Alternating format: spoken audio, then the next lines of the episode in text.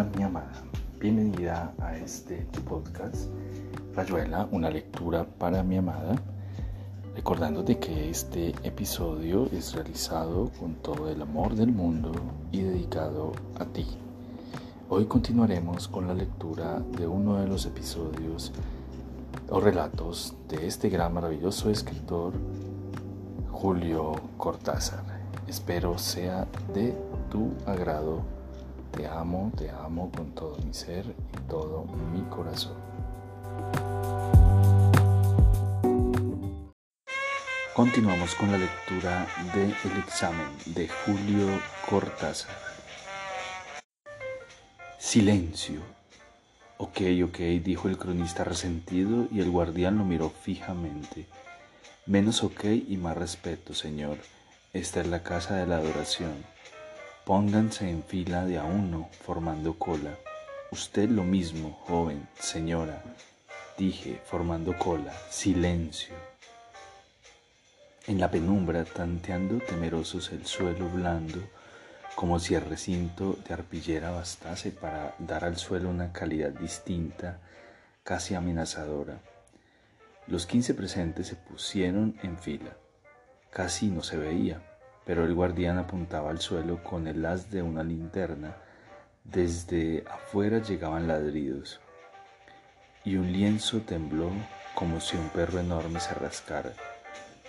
Voces, una especie de melopea.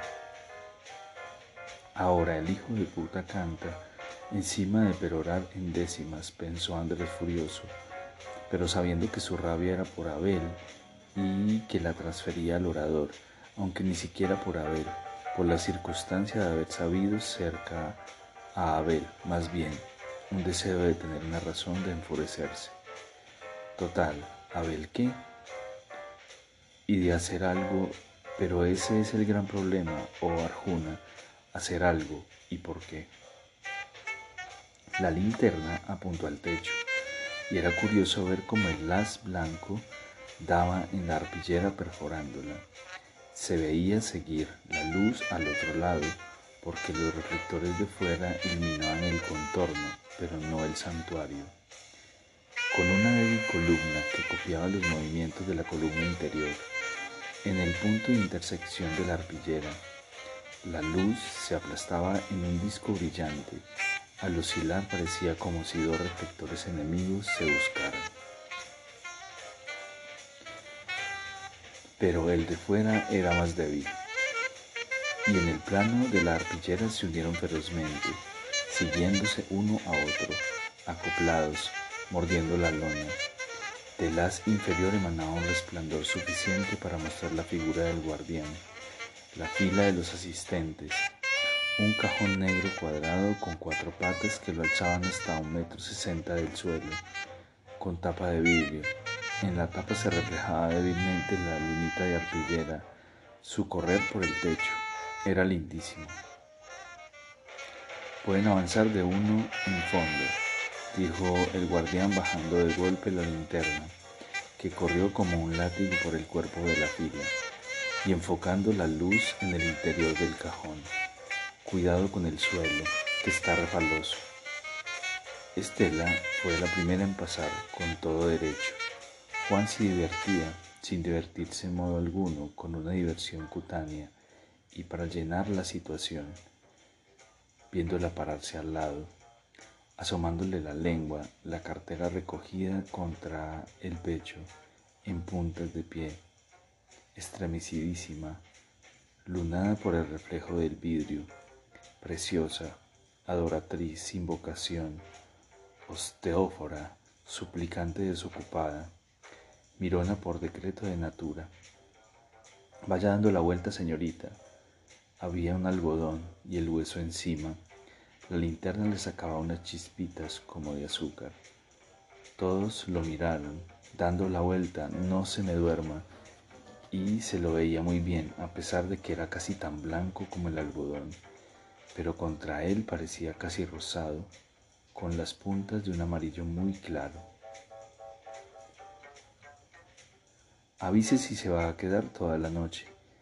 Al girar pasando el cajón, la fila embocaba la salida, un pedazo de arpillera colgando suelto.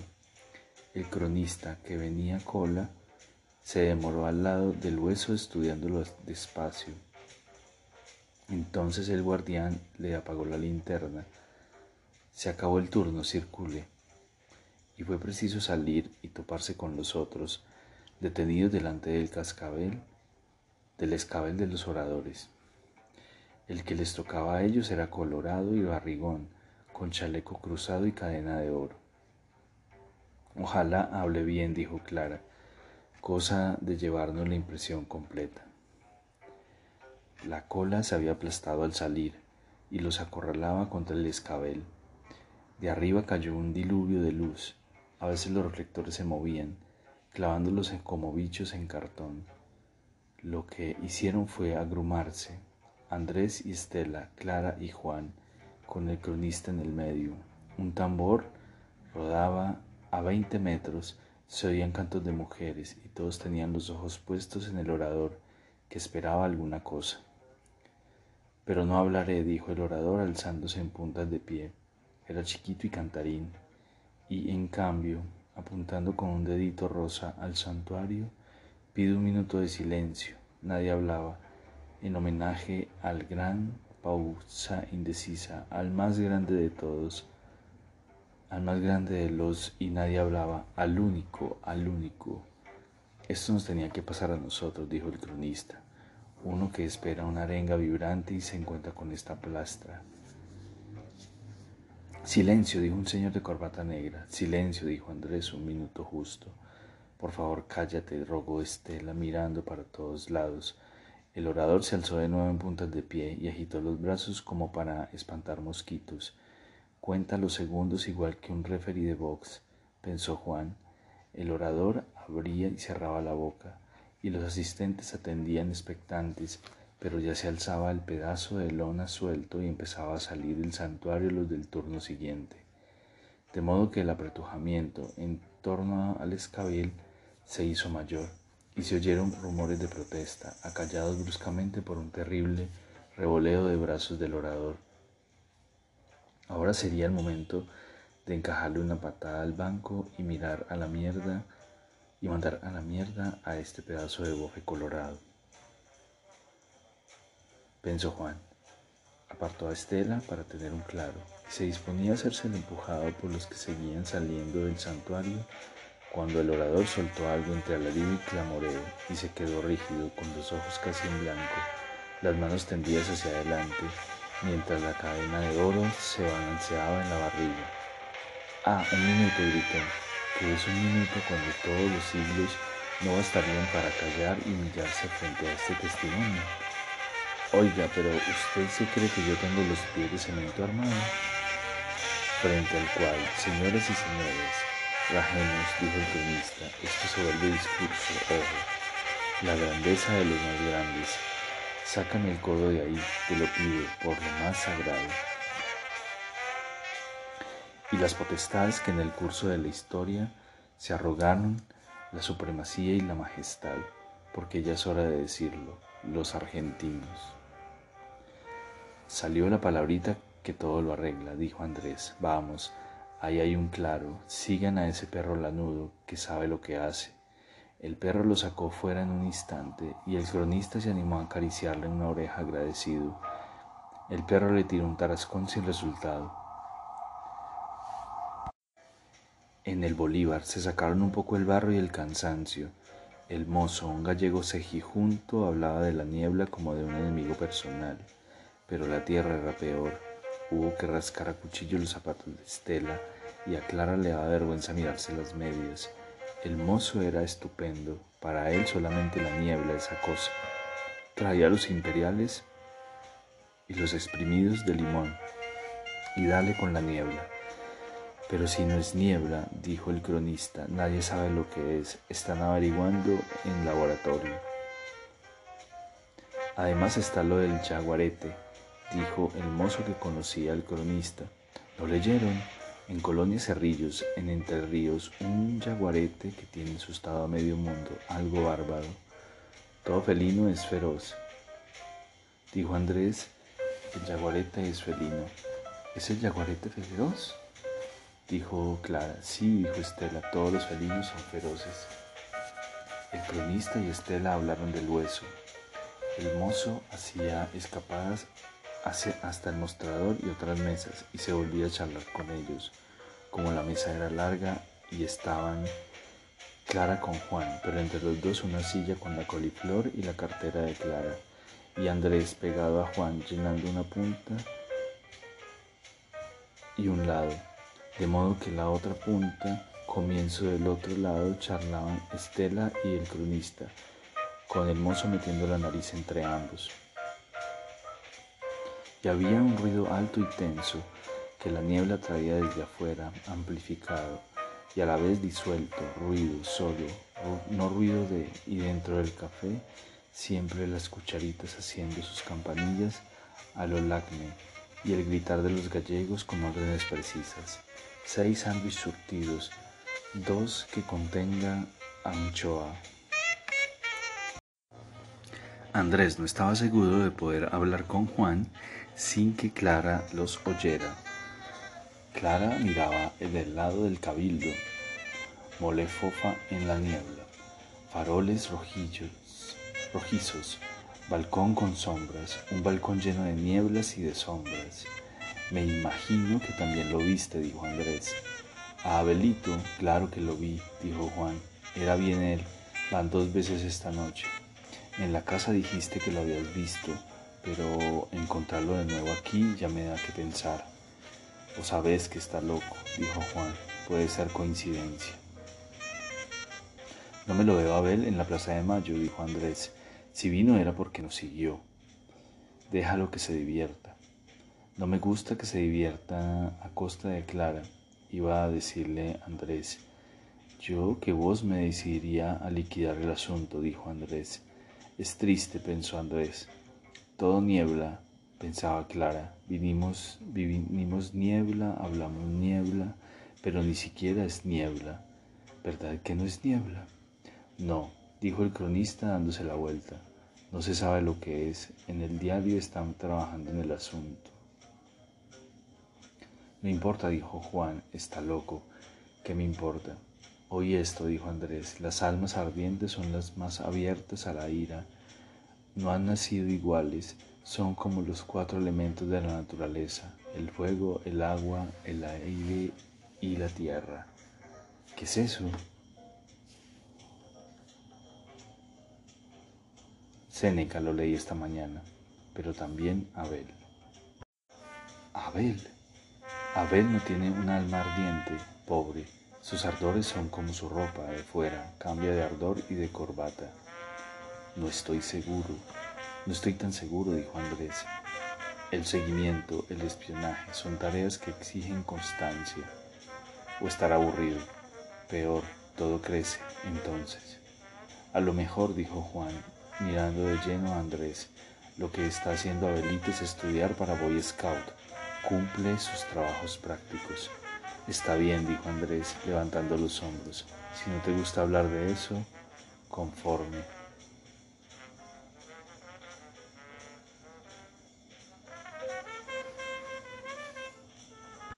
Sí me gusta, pensó Juan dándose vuelta para sonreír a Clara. Me gustaría seguir hablando de Abel, defenderme de Abel, junto con Andrés. Todos esos pumas y gatos monteses son animales muy contraproducentes, dijo el mozo yéndose. El cronista asentía ponderativo. Y Estela tenía la piel de gallina con la historia del jaguarete. Estoy cansada, dijo Clara, estremeciéndose. No tengo sueño. No podría dormir pero nadie habla conmigo, solita como un personaje de Virginia Woolf, rodeada de luces y voces como un personaje de Virginia, de Virginia Woolf, y tan cansada. Vamos a casa, dijo Juan inquieto, nos metemos en un taxi, los llevamos a Andrés y Estela, al cronista lo dejamos en el diario.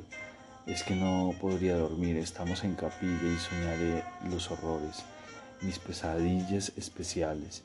Vos sabés bien mis pesadillas, modelos A y B. Modelo A para las vísperas, modelo B para los lendemains. Se pasó la punta de los dedos por la cara, como buscando telarañas. No, Johnny, no vamos a casa. Vamos a amanecer en la ciudad, a caminar, a cantar viejas canciones. Es verdaderamente un personaje de Virginia Woolf, dijo el cronista. Conmigo no cuenten, tengo que dormir, como decimos en el foyer del club. Il était trois petits enfants, quis en alain glaner auf champs, sen sort chez un boucher. Boucher voudrais tu nous loger? En tres en tres petits enfants, y a la place assurément. Tómate otro exprimido cítrico, dijo Andrés. Así juntas material y causticidad para tus notas. Che, qué bonito es eso que tarareas. Qué hermosa es con los ojos cerrados, pensó. Ils n'étaient pas en tres, que le boucher les atois, les accoupés en petits morceaux, mis auxaliors con porceaux. Clara, dijo Estela tocándola, y decís que no tenés miedo, pero esta mujer lo es loca. No duermo, dijo Clara, me acordaba. Sí, la canción era también como una pesadilla. Qué horrible la infancia, Estela. ¿No tenías miedo de chica, un miedo incesante? Yo sí, y como vuelve cada noche, solo esas imágenes de infancia perduran fijas y brillantes o mejor la sensación de que eran fijas y brillantes. Todo lo que veo ahora está como el cabildo. Míralo, un cuajo blanquecino entre la niebla. Está muy bien lo que decís, aprobó Juan mirándola. A lo mejor eso no es niebla, dijo Andrés suspirando. A lo mejor, para seguir la idea de Clara, es simplemente la mayoría de edad. Las cosas tenían volumen, terminaban, relucían, dijo Clara. Ahora lo único que hacemos es saber que tienen todo eso y ponérselo como un duco al mirarlas. Yo he llegado a imbecilizarme de tal manera que aplasto mis sentidos, no los dejo actuar. Cuando espero a Juan en una esquina y sabe Dios si el gusano me hace esperar, me ocurre verlo dos, tres veces, verlo, sí, con esta cara que tiene su manera de moverse, me volvió a ocurrir esta noche. Es tan vulgar que cualquiera lo dobla, dijo Andrés. No te rías, es bien triste, es la única sucia proyección de los conceptos, la máquina lógica. Un día esperaba una carta de mamá. El cartero la dejaba siempre en una silla del living. Salí y había tres cartas. Desde mi puerta vi la de arriba. Mamá escribía en sobres alargados, su letra grande y hermosa vi mi nombre, la C redonda y panzona. Cuando la tuve en la mano vi, no era un sobrepaisado, no era la letra de mamá, la C era una M. El deseo linterna mágica, dijo Juan. Pobre Clara, ¿cómo te gustaría abolir los intermediarios? Me gustaría saber quién soy o quién fui. Y ser eso no es, no es esta convención aceptada por vos, por mí, por todo el mundo. A mí me pasa lo mismo, dijo Juan. ¿Por qué te crees que escribo poemas? Hay estados, momentos. Mira en la duermevela. Pasan cosas asombrosas. De golpe uno se siente como una cuña a punto de hacer saltar todos los obstáculos. Cuando te despertás, ¿a vos no te pasa, Andrés? Te queda a veces como un saber, un recuerdo. Entonces miras y ahí está la mesa de luz y encima nada menos que reloj, y más allá del espejo. Por eso no puedo andar triste de mañana, por lo menos hasta que almuerzo. Paraíso perdido, dijo Clara. Che, pero todo eso que dijiste a mí me parece que es un sucio aprovechamiento de las ideas platónicas. A lo mejor en algunos, momentos, en algunos sueños no es capaz, uno es capaz de asomarse a las ideas. Ojalá, dijo el cronista, pero los sueños están más bien llenos de teléfonos, escaleras, vuelos idiotas y persecuciones nada estimulantes. Mira, dijo Andrés, yo he sentido a veces algo parecido a lo que dice Juan, pero en vez de ser un resto del mundo de los sueños, era algo mucho peor. Era así, Una mañana abrí los ojos y vi el sol que asomaba. En ese segundo sentí un horror que era como una convulsión, una especie de rebelión de todo el cuerpo y todo el alma. Ustedes perdonen estos términos. Comprendí, viví puramente el horror de haber querido, de haber perdido el paraíso, de estar en lo sublime. El sol saldrá